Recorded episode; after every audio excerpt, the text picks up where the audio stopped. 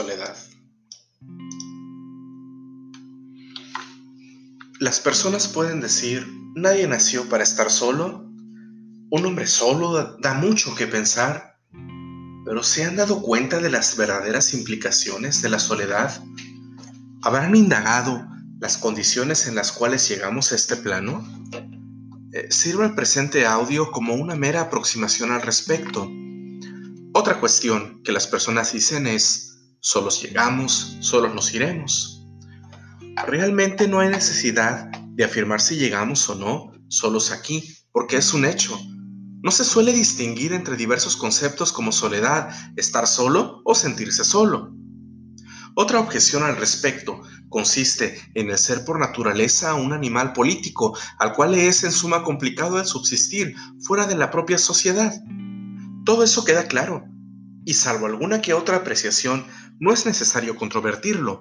La cuestión en sí es el estigma que se le pone al hecho de aislarnos y los efectos benéficos o perjudiciales de no tener un contacto humano real, porque en ello es donde estriba el problema a tratar. Me explico. Aún con ese contacto, alguien puede sentirse solo. Por el contrario, alguien que se encuentre en soledad puede sentir que consigo mismo basta y sobra para convivir, puede decir que le gusta estar solo, ¿Se convive con uno mismo? Claro, todo el tiempo.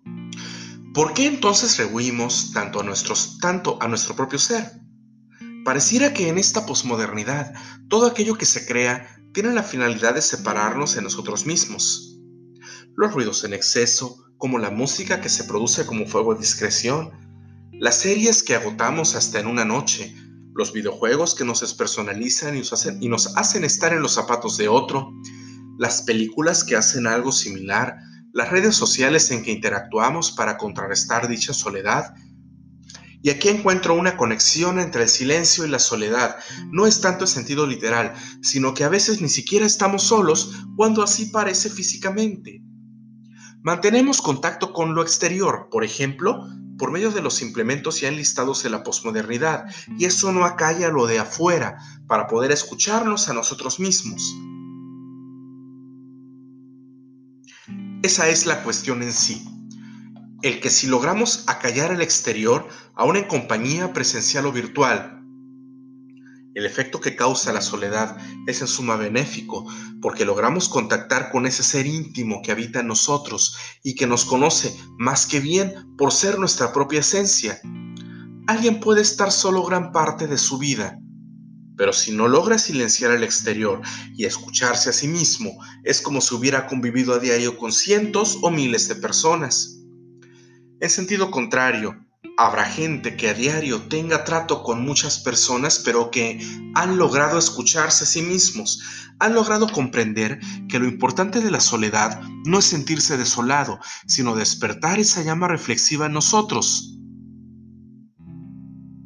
Para comprender, sí, para estar en este plano también y sobre todo para estar para los demás y para uno mismo. Esas serían las implicaciones de la soledad, porque efectivamente el principio y fin de nuestra existencia tiene que ver con llegar solo, pero en el Inter hay demasiados matices, la familia, la escuela, el trabajo, la pareja, los hijos, demás conexiones sociales.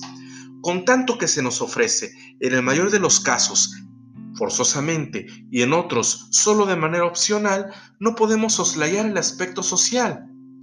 Eso, reitero, no se controvierte. Lo que realmente se controvierte es que no debemos ignorar que en ese viaje nunca está de más el volcarnos sobre nosotros mismos para curar nuestras heridas, para saber quién vale la pena, para analizar problemas, para tomar decisiones, para rendirse, para agarrar fuerzas, conocernos a nosotros mismos, dejar de fastidiarnos con el tedio del día a día, ser auténticos, prepararnos para vivir, para realmente vivir.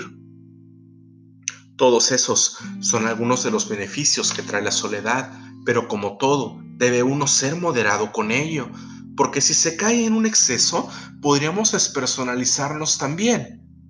¿En qué nos basaríamos para adquirir roces sociales, roles sociales?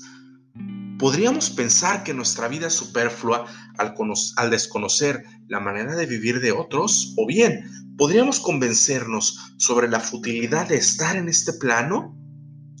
Ante esta dialéctica, lo que resta en cada quien es decidir cómo forma su propia síntesis.